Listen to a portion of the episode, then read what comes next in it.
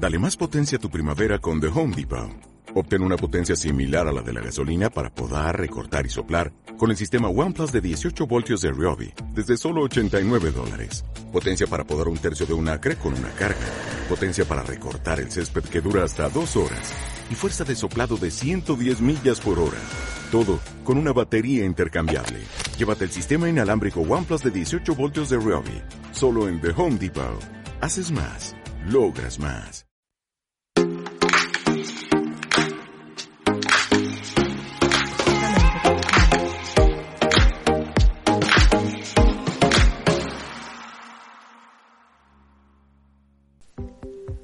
Hola, buenas tardes. Bienvenidos al podcast Éxito de Verano en CLM Activa Radio, el programa semanal más musical, donde escucharemos y comentaremos las mejores canciones del verano. Yo soy Diana Ruiz y este verano estaré con vosotros disfrutando de la mejor música. En el programa estamos repasando las canciones del verano de los últimos años y sacando del baúl de los recuerdos los temas que nos hicieron vibrar en las lejanas vacaciones de los 2000 y 2010. Este martes nos toca hacer lo mismo con las canciones del 2015 al 2016. Además, hoy hablaremos acerca del abuso del consumo de drogas y adicciones. Y para profundizar, contaremos con dos profesionales, Noelia Medina, criminóloga, activista, podcaster y profesora de criminología y creatividad en IFPCF. También contaremos con la presencia de su compañera Fátima Ortigosa, investigadora en antropología y química forense desde el 2015 hasta la fecha. Empecemos. Continuamos hoy con el repaso de todas aquellas canciones que nos han marcado durante las vacaciones estivales en la segunda mitad de los años del 2010. Seguro que los temas de los que os vamos a hablar aún resuenan en vuestra memoria. Vámonos hasta el 2016.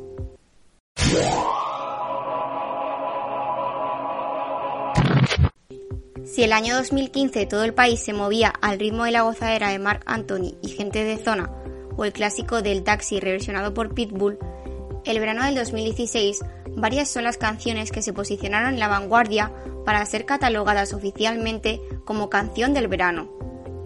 En 2016 no pudimos dejar de cantar y bailar canciones como la de Duele el corazón de Enrique Iglesias o La bicicleta.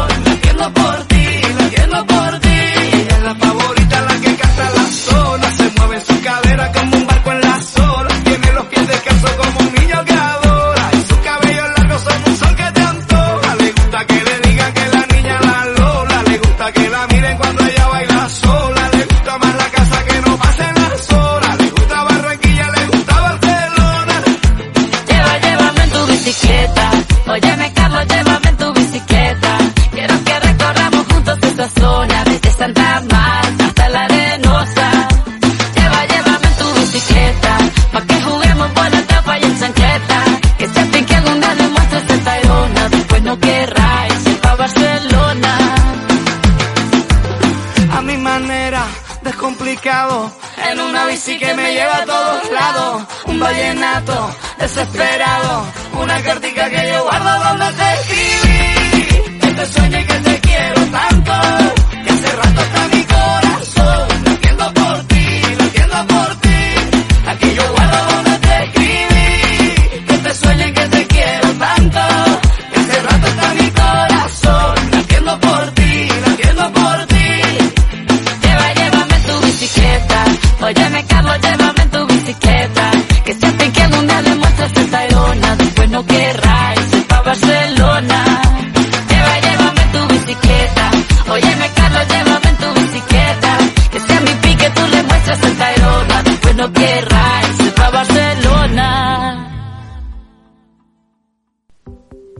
bicicleta es una canción interpretada por los cantautores colombianos Carlos Vives y Shakira.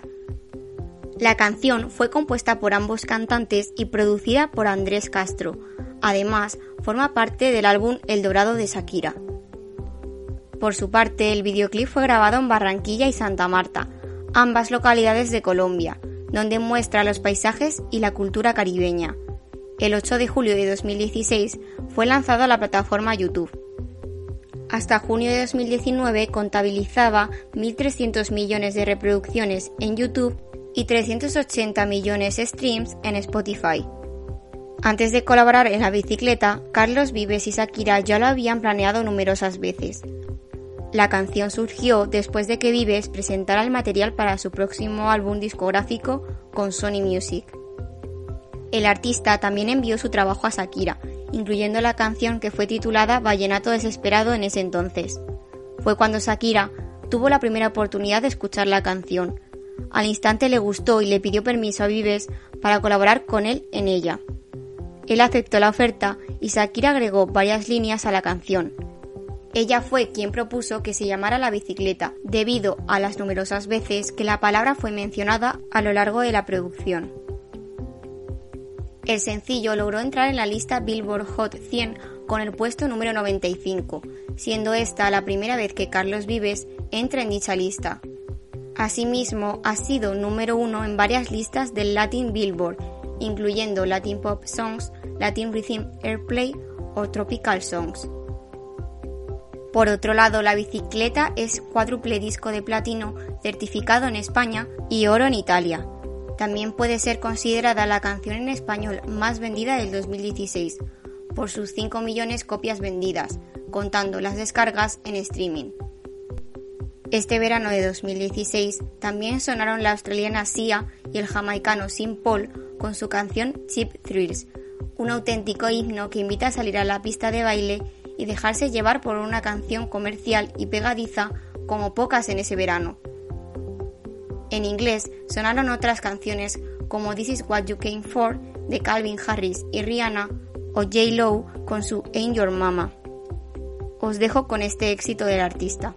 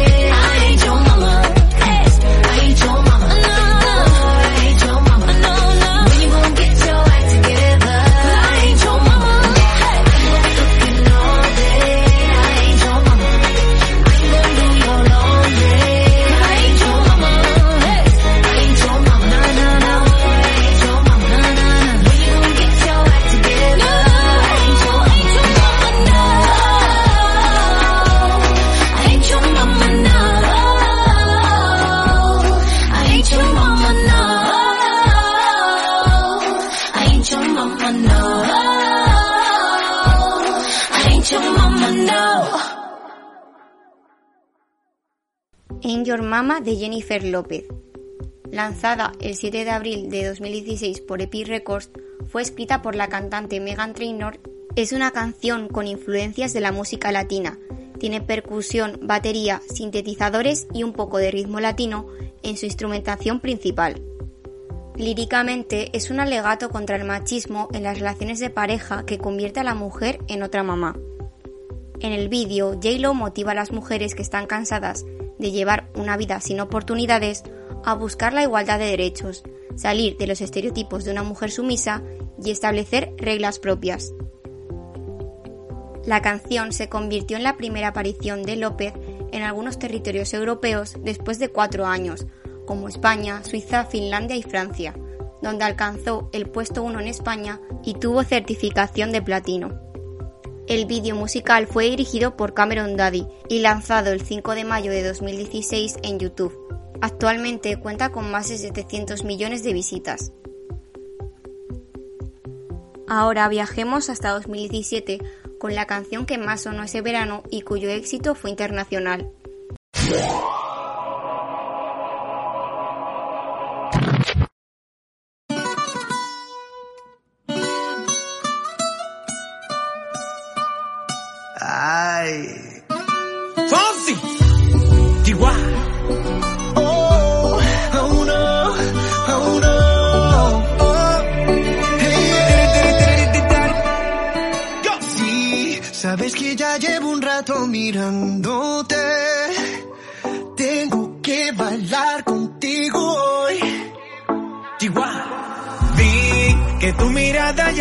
Llamándome.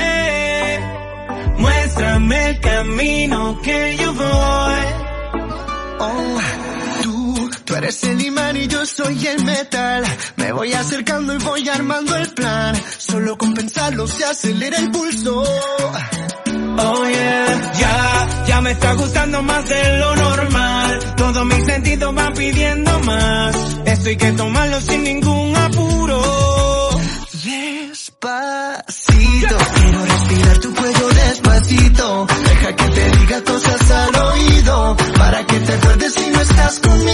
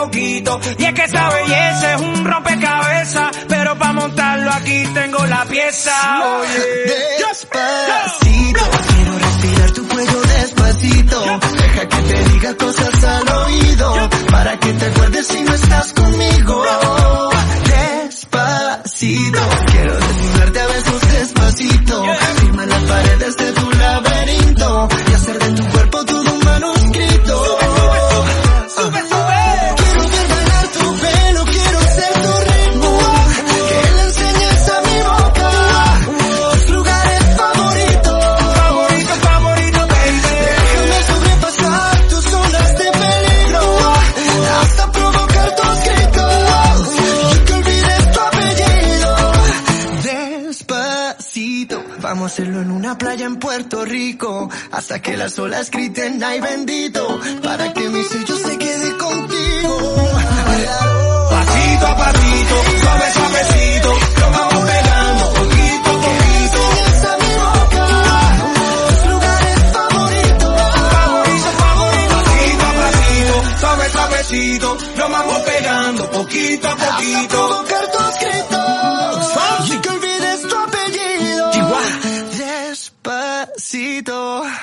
Despacito. Un dúo de Luis Fonsi con Daddy Yankee. El tema ha sido ampliamente reconocido por los críticos musicales como fundamental para popularizar nuevamente la música pop en español en el mercado principal. Despacito fue lanzada el 12 de enero de 2019 a través del sello Universal Music Latin Entertainment. Una versión remix con el cantante canadiense Justin Bieber fue lanzada el 17 de abril de 2017, lo que ayudó a mejorar el rendimiento de la canción en las listas de éxitos en numerosos países, incluidas varias posiciones número uno. Es una canción de reggaetón y pop latino, interpretada de una manera suave y romántica. Despacito recibió unos comentarios de los críticos musicales, quienes elogiaron la fusión entre ritmos latinos y urbanos, su pegajosidad y su pintura de texto. La canción ha recibido premios Grammy Latinos por Grabación del Año, Canción del Año, Mejor Fusión, Interpretación Urbana y Mejor Video Musical, versión corta, en la edición número 18 de los premios Grammy Latinos. Además, encabezó las listas de 47 países y alcanzó el top 10 de otros 6. El vídeo musical muestra a ambos artistas interpretando la canción en el barrio La Perla del Viejo San Juan, Puerto Rico, y en el bar local La Factoría. Fue el vídeo de YouTube más visto de todos los tiempos desde agosto de 2017 hasta noviembre de 2020. Otros temas que triunfaban esos días de calor fueron los de dos cantantes colombianos, Me enamoré de la cantante Shakira y Felices los cuatro de Maluma. Ese mismo año nos sorprenderían con otro gran éxito, uniéndose para cantar Chantaje. También volvimos a escuchar a Enrique Iglesias con su Súbeme la radio, demostrando una vez más que sabía adaptarse a los cambios en la industria musical. Y en inglés triunfó Ed Sheeran con Shape of You. El cantante inició su carrera en la música de la mano de Niz Lopi, grupo del que era técnico de guitarra y del que fue telonero en alguna ocasión. Con el tiempo consiguió encandilarnos a todos con su dulce voz y su guitarra. Shape of You fue un hitazo y lo sigue siendo. Solo la voz de Ed, acompañada por una percusión, fue suficiente para tenernos a todos tarareando la canción. Tanto es así que se llevó el Grammy a Mejor Interpretación Pop Solista. Fue lanzada para descarga digital el 6 de enero de 2017, como un doble sencillo líder de su tercer álbum de estudio. El 6 de enero de 2017, cuando se presentó en The Radio One Breakfast Show, reveló que se había escrito originalmente con Rihanna en mente. Como esta ya había compuesto todas las canciones que quería para su nuevo álbum, el jefe del sello discográfico convenció a Ed Sheeran para que se quedara con la canción. Shape of You alcanzó el puesto número uno en las listas de sencillos de 34 países, incluyendo el Billboard Hot 100, así como en las listas de sencillos exitosos del Reino Unido, Australia y Canadá. Billboard la clasificó como la novena canción más exitosa de todos los tiempos, ya que la revista celebró el sexagésimo aniversario de la lista Hot 100. Os dejo con este éxito de Ed Sheeran, Shape of You.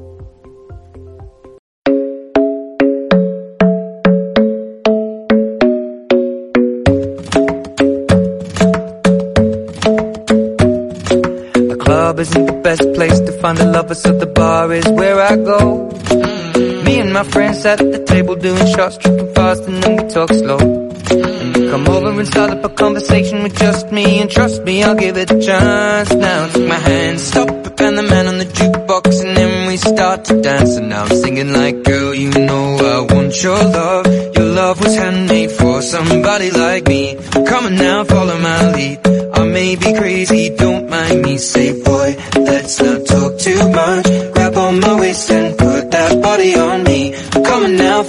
my lead. Come, on now, follow my lead. Mm-hmm. I'm in love with the shape of you. We push and pull like a magnet do. Although my heart is falling too. I'm in love with your body. And last night you were in my room. And now my bed sheets smell like you. Every day discovering something brand new. I'm in love with your body.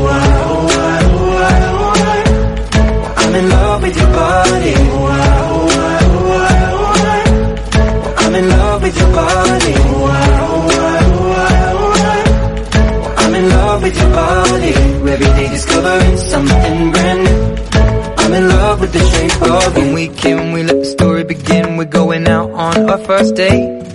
You and me are thrifty, so go all you can eat. Fill up your bag and I fill up the plate. We talk for hours and hours about the sweet and the sour and how your family's doing okay.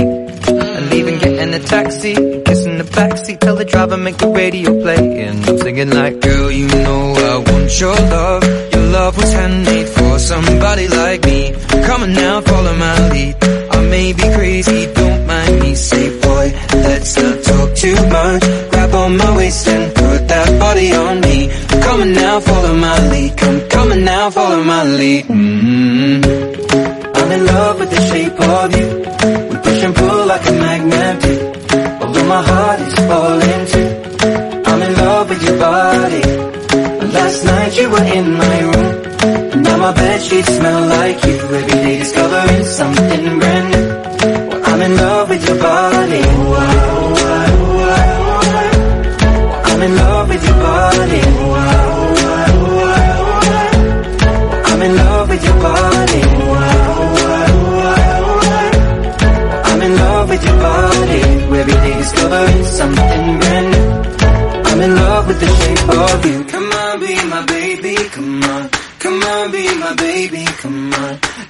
Be my baby, come on. Come on, be my baby, come on. Come on, be my baby, come on. Come on, be my baby, come on. Come on, be my baby, come on. Come on, be my baby, come on. I'm in love with the shape of you. Push and pull like a magnet do. Although my heart is falling too. I'm in love with your body. Last night you were in my. My bed sheets smell like you. Every day discovering something brand new. I'm in love with your body. Come on, be my baby. Come on, come on. Be I'm in love with your body. Come on, be my baby. Come on, come on. Be I'm in love with your body. Come on, be my I'm in love with your body. Every day discovering something brand new. I'm in love with the shape of you. Con esta canción finalizamos el repaso de los éxitos del verano del año 2016 y 2017 y pasamos a tratar otro tema. El verano es un periodo propicio de ocio y que a menudo va relacionado con el aumento del abuso de drogas y adicciones.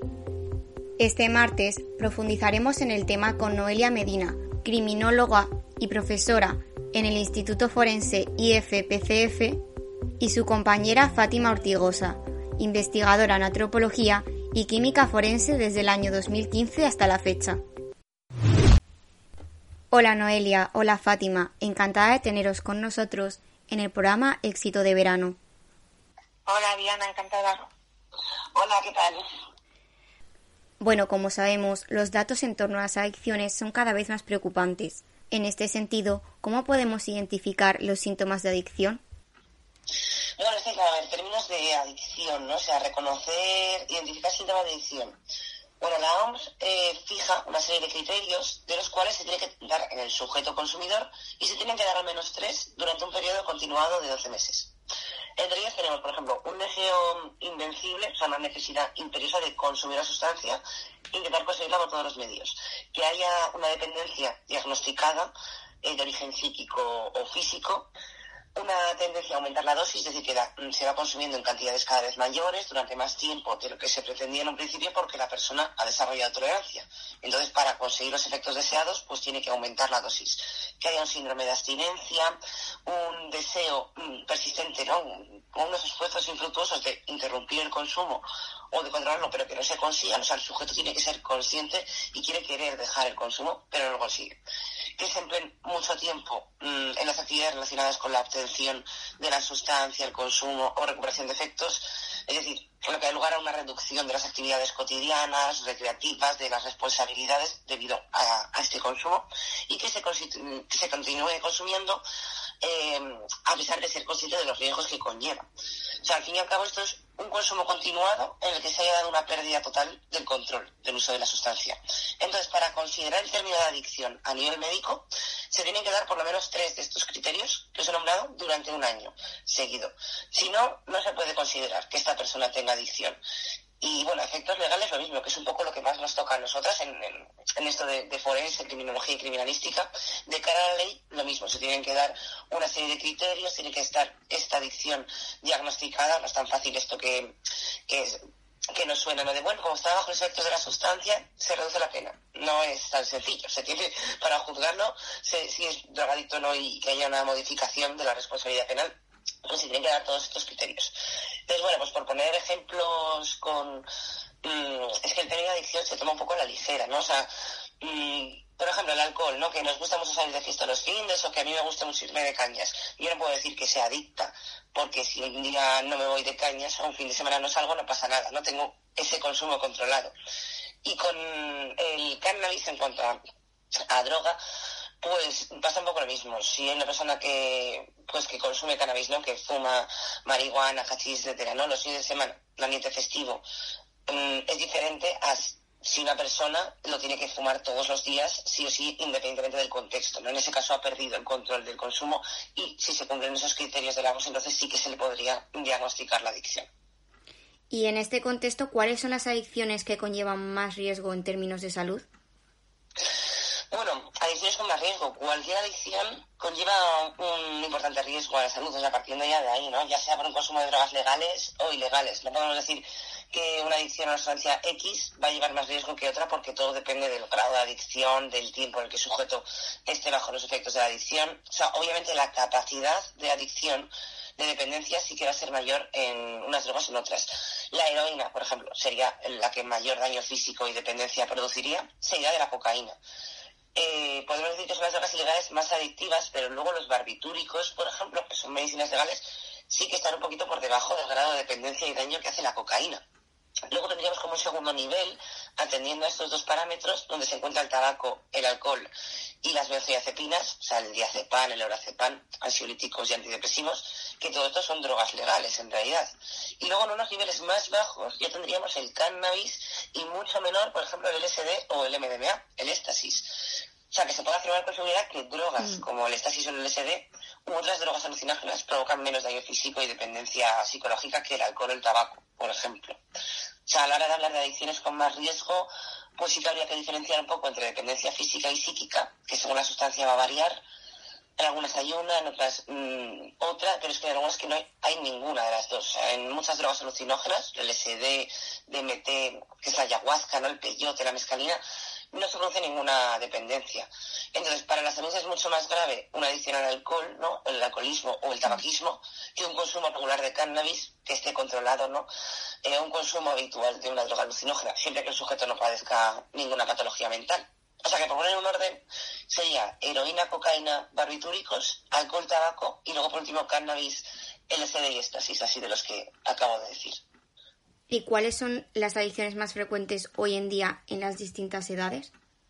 Bueno, esto va a depender del lugar y el entorno, pero así a rasgos generales te puedo contar, por ejemplo, lo que vemos en la mayoría de ciudades de España, que es que se está empezando cada vez antes a consumir. Ahora estaríamos hablando en torno a los 11, 12 años de edad, por ejemplo, ¿no? Y si te vas a algunas encuestas de consumo te lo marcan en 13 pero digamos que antes de los 13 ya ha habido algún día en el que han probado algo, ¿no? Por algún amigo o lo que sea.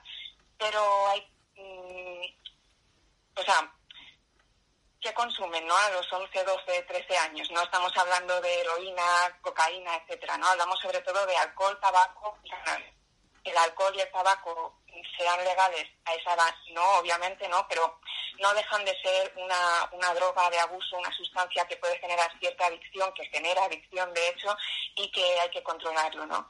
¿Y, y por qué tabaco, alcohol y cannabis? Porque solo tienes que robarlo de casa o lo puedes conseguir de un amigo mayor que te lo compre, eh, esto en el caso del tabaco o el alcohol, ¿no? Y el cannabis estamos hablando de que en España está tan normalizado que todo el mundo al final conoce a alguien que tiene y que puede pasar y a medida que van creciendo a estas sustancias se le sumarían otras como pueden ser la cocaína o el M que comentaba Fátima, ¿no? Y digamos que el consumo irá en aumento durante la juventud, teniendo picos conocidos como pueden ser, por ejemplo, la época universitaria, ¿no? Épocas en las que conoces más gente, sales más de fiesta, abres tu burbuja y te pueden llegar otro tipo de sustancias en tu entorno. Y hay que comentar también que va a variar durante etapas y épocas del año. En periodos de estrés, como selectividad, se notará un aumento del consumo de alcohol, tabaco y cannabis, pero más que como por ocio, digamos que como un proceso de desconexión, un proceso de, relajación, ¿no? Barbitúricos también y en momentos como las vacaciones de verano, fines de semana, etcétera, es donde es más probable que encontremos consumo de M, cocaína, LSD, en ambiente festival, ambiente fiesta de barrio, de, pueblo, etcétera. Y luego ya una vez estás establecido como persona adulta responsable, podríamos decir, es decir, tienes un trabajo, una familia, responsabilidades como puede ser tener un hijo, el consumo va a disminuir en las sustancias de ocio recreativo y va a permanecer las desestresantes y aquí podríamos hablar también de ansiolíticos. Esto, el perfil mayoritario de joven que vive en España hoy en día. Luego ya tenemos personas que eh, a edad joven, por ejemplo, se enganchan a la heroína y entonces aquí ya el camino va a ser diferente. Pero un consumo esporádico también, como lo que decía Fátima, ¿no? De bebo un fin de semana y no pasa nada si al siguiente bebo. O hoy fumo y, y fumo solo en un contexto social, podríamos hablar de esto. De ir escalando desde los 12 hasta, hasta que se regulariza el consumo en la edad adulta. Aunque es verdad que, por ejemplo, hoy en día, entre la población más joven, ha disminuido bastante lo que es el consumo de alcohol. O sea, esto sí que me he estado leyendo yo algunos estudios poblacionales y en cuestión de 10 años, o sea, los universitarios de ahora en comparación a hace 10 años que yo entré en la mm. carrera, eh, consumen muchísimo menos alcohol. O sea, está creciendo mucho la población astenia joven. Y, y de drogas igual, un poco, ¿eh? Mm, o sea, desde que sigue habiendo obviamente el consumo, ¿no?, entre jóvenes, pero es muchísimo menor aún así de, del que hace unos 10 años. O sea, por lo que he leído yo, de alcohol. Sí, sí, empiezan un poco antes quizá, pero es más un consumo esporádico que no es tanto por norma vamos a hacer botellón cada dos días, ¿no? O algo así. Mm. ¿Qué problemas son los que más preocupan actualmente en este sentido a los profesionales de la salud? Eh, bueno, no sé, Fátima, si quiere decir algo. Si quieres te cuento uno, que a mí me preocupa. Vale, por ejemplo, lo mucho que necesitamos descriminalizar el consumo para poder tratar el problema, que parece algo contradictorio, pero no. Eh, si no planteamos el consumo en, institutos, por ejemplo, como un monstruo, como un tabú, ¿no? Como algo que hay que evitar al 100%, algo que es malo, ¿no? Esto no bebas porque es malo. Lo que conseguimos es al final que se pueda hablar, que se pueda generar una confianza y así podemos tratar bien lo que sería, o sea, podemos implementar bien lo que serían todos los programas de reducción de riesgo, que solo funcionan con información y en medida que la población sabe cuál es la situación real. Por ejemplo, el otro día estaba hablando con un amigo que es médico y me comentaba que en el hospital donde está ahora han abierto una sala de venopunción que esto, bueno, para quien no sepa qué es, es un lugar donde personas que, por ejemplo, son adictas a la heroína pueden ir, pueden pedir jeringuillas eh, limpias, ¿no? Jeringuillas estériles, pueden pincharse, pueden pedir ayuda incluso para pincharse en el sentido de formación, ¿no? De cómo hacerlo de la mejor manera y, y que lo que se busca con esto es que si tienes una adicción, puedas llevar esta adicción de la manera más sana posible, porque a lo mejor has intentado desintoxicarte de todas las maneras posibles y no es el caso, ¿no? O estás en un momento en el que no puedes hacerlo. Y, y el barrio se quejaba muchísimo de tener esta sala y no quería este espacio porque decía que, o sea, el barrio decía que iban a traer a más yonkis, ¿no? Y que iban a ensuciar el barrio. Y, y no, am, esto no es así. De hecho, al contrario, ¿no? Lo que va a suceder es que no vas a tener a personas adictas eh, en la calle en condiciones horribles, ¿no? Y, y, por ejemplo, tu hijo de cinco años no va a crecer viendo cómo eh, personas se pinchan, hablando más rápido, en la calle. Y eh, generas en el barrio esta empatía de decir, la persona que es eh, adicta lo que necesita es ayuda, ¿no? No, no que la desprecien y que, y que, la, que la desprecien. Y al final acabas mejorando esto, tanto la salud como la empatía general del barrio. Sí, para mí lo que has dicho al principio, la desinformación, yo creo que es lo más preocupante sobre las drogas, porque al final al que quiera consumir lo que sea lo va a hacer. Entonces, lo que dices de los institutos, de las charlas, de prohibir el consumo, yo creo que al final va a ser un incentivo de consumir, sobre todo en esas edades, ¿no? Que lo prohíben algo, pues lo hago. O sea, al final mm, no se consigue evitar, sino todo lo contrario, ¿no? Se incentiva mediante la prohibición. Entonces, informar de las formas adecuadas y menos peligrosas del consumo de la sustancia, pues es lo mejor para prevenir riesgos. O sea, el mensaje este de no te drogues o meter miedo, en mi opinión, no consigue nada efectivo. Entonces, lo que sí, pues informar eh, sobre los efectos de una droga u otra, mm, cantidades adecuadas para minimizar riesgos, ¿no? Interacciones que haya. Si consumes esta droga, por ejemplo, pues si bebes alcohol a la vez, te pasa esto, ¿no? Interacciones con otras sustancias en el consumo, que es importantísimo para la prevención de riesgos. O sea, la desinformación que hay, sobre todo en edades jóvenes, es lo que más me preocupa a mí, porque si por lo menos supieran ¿no? de, los efectos y de, las drogas, no sé ya qué vas a consumir, pues bueno, por lo menos que lo hagan minimizando los riesgos, ¿no? Pues probando dosis muy chiquititas, ¿no? Sin interaccionar con otras, en un ambiente controlado, ¿no? O sea, ya que van a consumir, por lo menos que, no sé, que lo puedan hacerlo con los menores riesgos posibles. y junto con esto información a los padres, porque a veces pasa que explicas esto en los institutos, en los colegios y tiene un porqué, ¿no? El- esta forma de explicar la situación y los padres es como que se lo toman tipo, le están diciendo a mi hijo que consuma y, y no. Es si tu hijo va a consumir, que consuma teniendo la mayor información posible. No es un consume, es si lo haces, que lo mejor sería que no lo hicieses, pero partiendo de la base que es muy probable que lo hagas, hazlo bien. Claro, eso es, en plan de, no tomes esta dosis, tómate esta, porque si tomas esta, mira lo que te va a pasar. Y, y le dices los efectos de las grandes dosis y todo esto, ¿no? Entonces, bueno, a lo mejor así la gente que lo vaya a probar dice, bueno, pues un poquito, sí, tal, no sé, en un ambiente controlado, no, no emborracho a muerte, ¿no? De destrucción, por así decirlo, y ala, y me tomo lo que sea, ¿no? Yo qué sé. ¿Y es frecuente que los adolescentes consuman alguna droga y no pasen de allí? ¿O el riesgo a quedar enganchados es grande? Esto va a depender de varios factores también, partiendo de la base de que hay diferentes motivos por los cuales un adolescente puede consumir. Por ejemplo, hablamos de estrés, depresión, un entorno familiar tóxico, hablando más y rápido, ¿no? Y entonces estas, estos, estas personas adolescentes lo que hacen es consumir como vía de escape de su realidad, ¿no? Es un consumo más individual, que quizás es- estás en tu habitación y estás consumiendo porque no puedes más, ¿no? Porque el día ha sido un día duro. Y luego tienes el otro tipo de consumo que es por integración de grupo, que esto puede venir derivado de una falta de autoestima o de una necesidad de encajar. Es un, quizá no quiero consumir, pero todos mis amigos consumen, pues voy a consumir porque si no voy a perder esos amigos, ¿no?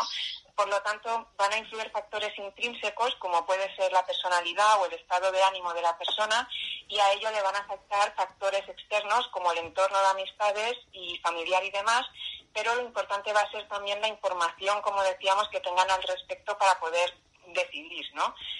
Y, y si se van a quedar enganchados en medida de que se mantengan las causas de consumo y lo adictivo de la sustancia que están consumiendo, se van a quedar más o menos enganchados, ¿no? Así como el tiempo de consumo. Mm, Si fumas, es más probable que te quedes enganchado al tabaco que al alcohol, ¿no? El tabaco tiene un componente adictivo mayor, pero si bebes porque hay una depresión que no está tratada detrás, pues es probable que mientras no estés tratando esa depresión sigas bebiendo. Y luego ya la adicción, pues lo que, pre- perdona que te corte, lo que he preguntado, lo que contesté al principio, ¿no? De que se tengan que dar todos estos criterios durante Hmm. un año, ¿no? Bueno, tres al menos de, de esos para que ya digan, vale, si tiene adicción. ¿Todas las drogas producen síndrome de abstinencia? Eh, bueno, a ver, no todas las drogas lo producen. O sea, el síndrome de abstinencia es el conjunto de síntomas físicos o, o psíquicos en conjunto uno u otro, que aparecen tras la retirada de un consumo crónico mm, de la sustancia a la que previamente se le tenga una adicción, es decir, una dependencia. O sea, todos ellos varían, ¿no? obviamente en función de la sustancia. El de la heroína, por ejemplo, es el más peligroso por la gravedad de estos síntomas, porque puede llegar incluso a producir la muerte. Y por esto eh, la metadona que se les da a los drogadictos y a los heroinómanos, ¿no? Para que su sistema nervioso central no corte de golpe eh, con el consumo de la sustancia y se vaya readaptando de nuevo poco a poco a la normalidad. Entonces, como he comentado antes, pues muchas sustancias alucinógenas no producen ningún tipo de dependencia, ni física ni psíquica, y por tanto ningún síndrome de abstinencia cuando se corta ese consumo, ¿no? La mescalina, el DMT, el LSD son los mejores ejemplos de, este estilo.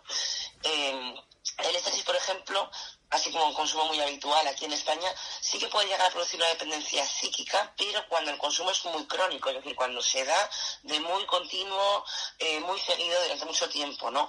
Mm, un consumo puntual no va a producir nada de esto, o sea que hay muchas drogas que no, drogas que se consideran a lo mejor no más fuertes, tal, mm, en realidad no lo son. O sea, esto de drogas duras y blandas es un concepto que está fatal. Hablo muchísimo de esto en, en nuestras clases de, de los cursos de química y toxicología de nuestro instituto, del ISPCF, y aprovecho para publicitarme.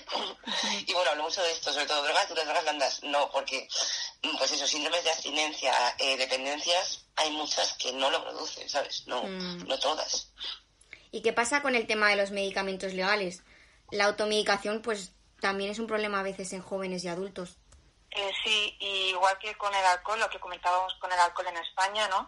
Tenemos un problema de normalización del consumo de medicamentos y de recetar ansiolíticos así a la ligera, cuando hay muchísimas alternativas naturales, terapéuticas y demás que no generan dependencia. Por ejemplo, vas al médico hoy en día por ansiedad y a la primera de cambio te dan diazepam, ¿no? Cuando lo que tendrían que darte a lo mejor es eh, CBD, que es un compuesto del cannabis, ¿no? Tanto miedo que le tenemos a veces a algunas drogas eh, y, y son mejor alternativa en cierta dosis, en cierta medida y no en su totalidad, sino algunos componentes ¿no? de, eh, estas sustancias que, que otras drogas, que también son drogas, que son legales, ¿no? Como los Claro, las, sí, las benzos, la- las benzodiazepinas, que son los ansiolíticos, o los barbitúricos, igual, ¿no? Tienen una adicción, como he comentado antes, bastante alta, o sea, sobre todo los barbitúricos. Y la retirada de los fármacos es igual, que tiene que ir poco a poco, porque de golpe, si no, sí que puede producir este síndrome de abstinencia, que hemos comentado. O sea, igual que la metadona para los heroinómanos hay que ir poco a poco reduciendo, y claro, que se recete esto a la ligera, ¿no? Lo que dice Noelia, que últimamente se da como, ya no es automedicarte de me automedico yo, sino que se, se da como se recete, ¿no? Una sustancia que es súper adictiva. Sí, y, y eso, sustancias que no son tan adictivas, junto con profesionales de psicología que hacen falta muchísimos en España, o sea, no que hacen falta porque los hay, ¿no? Sino eh, plazas de profesionales de psicología y, y otras actividades como deporte, clases de yoga, andar, mm, es lo que se debería recetar muchísimo antes que ansiolíticos, ¿no? Los ansiolíticos al Sí, final sí. no dejan de ser un parche muy peligroso y, y son como para sucesos muy puntuales. Tampoco estamos aquí en contra de los ansiolíticos. Es, yo qué sé, tienes un accidente, te pasa cualquier cosa y tienes un ataque de pánico y es algo muy puntual. Sí que son para eso, ¿no? Los ansiolíticos, pero, pero esto de tómate ansiolíticos cada día, tómate benzodiazepinas y, y acostumbra al cuerpo a ello para que puedas vivir mejor, eh, no. O sea, es- este es uno de los grandes errores que tenemos en España y que tenemos normalizado, como decía, y que al final lo único que provoca es más problemas y más problemas de adicción. Es, por ejemplo, una de las adicciones más comunes en mujeres, porque todo lo que es el tema hormonal, tema estrés, tema ansiedad, antes que buscar la causa en medicina, aquí lo que se hace es en benzodiazepinas, ansiolíticos. Sí, toma orfidal, toma Valium, a golpe, sí, sí. Y la psilocibina, por ejemplo, han salido una cantidad de estudios, la psilocibina, el compuesto eh, de las, las alucinógenas, ¿no? Ha salido un montón de estudios que demuestran que han paliado los síntomas de ansiedad y de depresión mucho más que los ansiolíticos en muchos pacientes, o sea que ha tenido efectos más mm, mejores, ¿sabes? Son más beneficiosos. Pero claro, como es psilocibina y es, se considera ilegal, pues todavía estamos aquí un poco, ¿no? En este país con esto del cannabis y, y bueno, ya pues eso, si nos metemos ya en setas o, o en, o en otras sustancias alucinógenas, psicodélicas, bueno, es que vamos lentísimos, o sea, pero en realidad el estudio está ahí y los resultados igual. Sí, que por eso también se intentan descriminalizar estas sustancias, porque cuanto más legales sean, no, no buscando un consumo eh, recreativo excesivo de drogodependencia, ¿no? sino que cuanto más legales sean, más se puede investigar a nivel médico sobre ellas y más beneficios podemos tener a nivel de sociedad, porque la mayoría, lo que, lo que comentamos, ¿no? que la mayoría hay componentes de ellas que son muchísimo menos adictivos que otros fármacos legales que se están recetando hoy en día como caramelos. ¿Se puede curar la adicción o podríamos decir que es una enfermedad crónica? Pues a ver, como he comentado al principio, a términos de salud, la adicción es una enfermedad. O sea, se puede diagnosticar si se cumplen esos criterios que hemos comentado, que dicta la OMS, pero se puede curar, o sea, se puede salir de la adicción. Una enfermedad crónica es una enfermedad que se desarrolla eh, a largo plazo, ¿no? Que puede tener, bueno, puede no tener cura, como por ejemplo el Alzheimer, la osteoporosis, el SIDA, epilepsias, ¿no? Digo que puede no tener cura porque hoy en día, pues gracias a los avances médicos, se está consiguiendo disminuir o, o ir parando un poco el avance de muchas de estas enfermedades crónicas. Entonces, en cuanto a términos de adicción y enfermedad crónica, bueno, eh, se podría catalogar como crónico una adicción porque se consume, ese consumo eh, ha sido durante un largo periodo de tiempo y se han ido manifestando diferentes síntomas, ciudadano, pero con el correcto tratamiento se puede salir de ella. O sea, no es como las enfermedades crónicas, como tal que he comentado. Mm, o sea que una adicción es una enfermedad que sí que se ha desarrollado de manera crónica, pero que sí que puede tener cura. se ha demostrado en muchos casos. Eh, o sea, bueno, la adicción sí que puede, yo le diría eso, que puede ser una adicción, una enfermedad crónica, pero mmm, que sí que se puede curar con, con, el tiempo.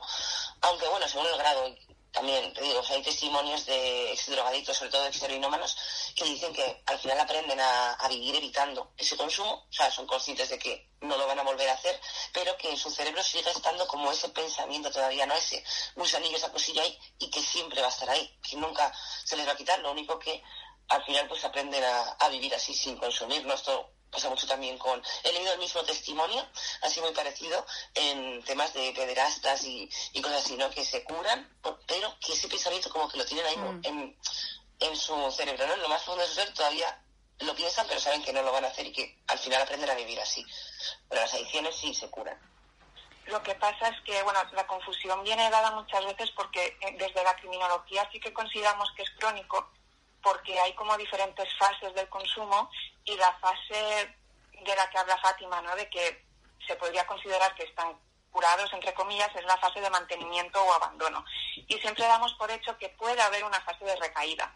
Pero puede ser que esta fase de recaída no llegue, ¿no? Tú puedes ser que estés 30 años en fase de mantenimiento y luego la persona sí. muera y ya está.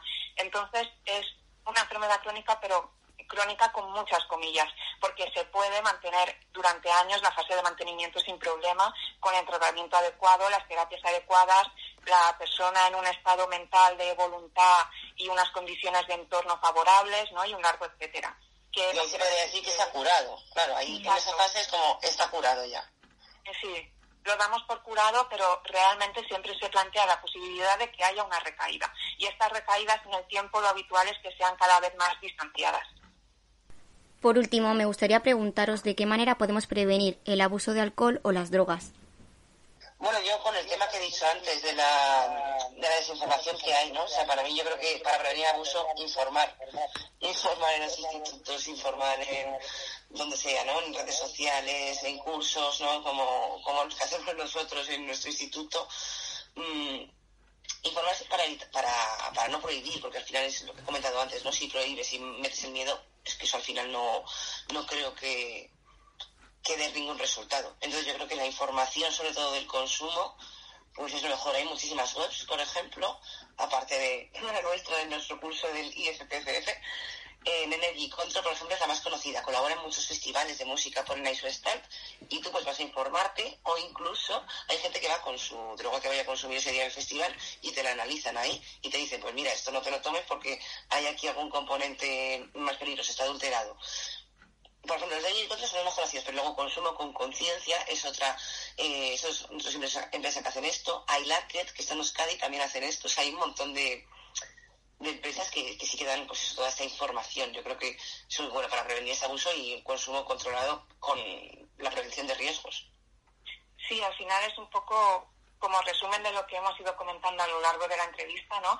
Se trataría de una estrategia múltiple. Hablamos, como decía Fátima ahora, de una estrategia desde las instituciones, los colegios, las fundaciones, los hospitales, etcétera, pero también estrategias desde las familias, desde el entorno cercano, que puedas tener, por ejemplo, confianza con tus amigos, ¿no? Del tipo, quiero probar esta droga, pero no lo quiero hacer solo, o, o no te tomes eso porque te va a pasar no sé qué, no sé qué y no sé qué más, ¿no? O sea, si una persona es más consciente de lo que implica el consumo que otra, o, o también los lugares de ocio, ¿no? Las propias marcas la publicidad es algo que hace mucho, el que tengamos anuncios en televisión donde el alcohol eh, se vea como algo de ocio socializador, ¿no? Un actor socializador por excelencia, también es, es algo preocupante en España, ¿no? Porque ¿qué le vas a decir a una, ¿cómo le vas a decir a un adolescente que no beba si ha crecido viendo que en su casa se desayuna un carajillo, se come con cerveza y después de cenar la típica copita de vino, ¿no? Y el vermut al mediodía es eh, cambiar un poco los hábitos en general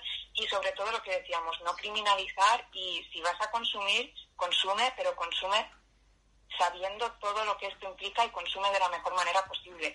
Lo que decía Fátima, ¿no? En festivales, si hay un festival donde te pueden analizar la sustancia que te vas a tomar, o informarte, informarte de, oye, ¿cuánto me tomo de esto? Sí. Eh, mira, me han dado esta pastilla, no sé qué, o tengo este, me, ¿cuánto me tomo? Tal, que lo quiero probar, pues vas allí y te dicen, mira, a ver, mm, ¿has bebido alcohol? ¿Has bebido alcohol? Pues mira, si lo vas a probar, porque ahí no te van a decir, no lo pruebes, obviamente, ¿no? O sea, si la persona va a consumir, al final lo que estamos diciendo, quien quiera consumir, va a consumir, pues por lo menos informándose que lo haga de la manera que minimice todos los riesgos posibles. Te pueden decir, pues mira, tómate este poquito, tal, no sé qué, no no sé, un poco los efectos que va a, tomar. O sea, lo de los festivales a mí me parece una muy buena idea porque hay un montón de gente joven, pues eso que es que va y estaba, mm, hace poco estuve en uno y el stand de Control estaba lleno de gente. O sea que, que sí que me alegró que había mucha gente joven ahí como preguntando y tal. Sí, que al final lo que falta es muchísima divulgación. Ahora que comentaba lo de los festivales, por ejemplo, yo he sido camarera muchos años en, en barras y, y, a veces ha llegado, han llegado personas preguntándome, me he tomado un Red Bull, ¿ahora puedo beber tequila? Y es como, vale, quizá yo sí te sé contestar, ¿no? Porque tengo un background de criminología y estoy familiarizada con ello, pero muchísimas de las personas que hay en barra quizá no te saben tampoco contestar. O si te viene alguien, he consumido esta pastilla, ¿ahora puedo beber? Eh, no, o sea, con ojo. Agua. Agua, claro, exactamente. Bueno, pues muchas gracias a las dos por estar con nosotros el día de hoy en el programa para hablar de un tema como es este y que yo creo que no se conoce lo suficiente.